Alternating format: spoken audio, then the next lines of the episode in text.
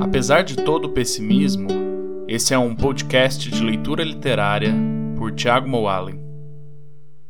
Depois de uma não tão breve pausa, eu voltei agora aqui para gravar. Né? Na verdade, aquela primeira temporada do podcast era mais um teste do que qualquer outra coisa.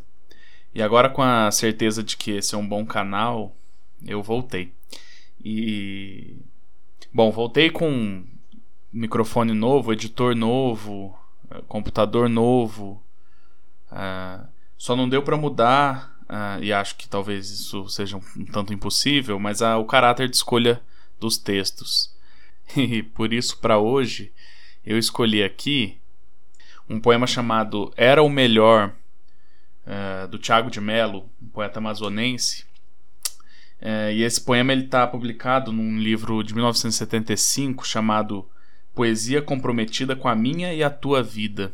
E é assim. Morreu meu companheiro. Era o melhor. Amava os passarinhos. Eu me lembro dele imitando os cânticos alados.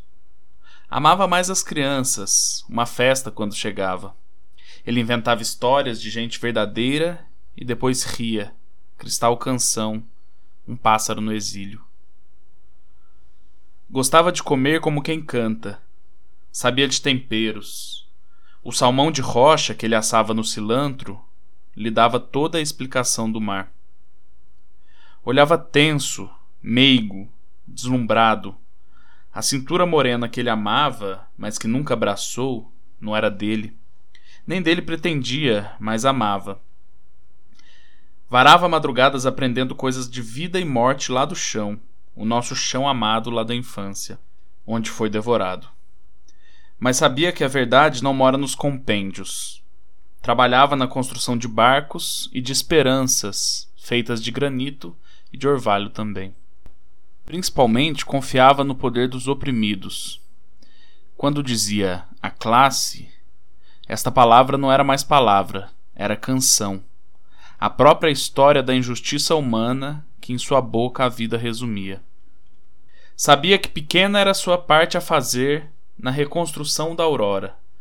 Mas inteiro se dava. Um dia eu volto e não quero errar mais, ele dizia. Uma vez me chamou para ajudar a fazer uma casa. A pedra e o barro, o triângulo e o martelo em suas mãos, nada mais eram do que ferramentas de que ele se valia para ser um companheiro do homem. Era um bom.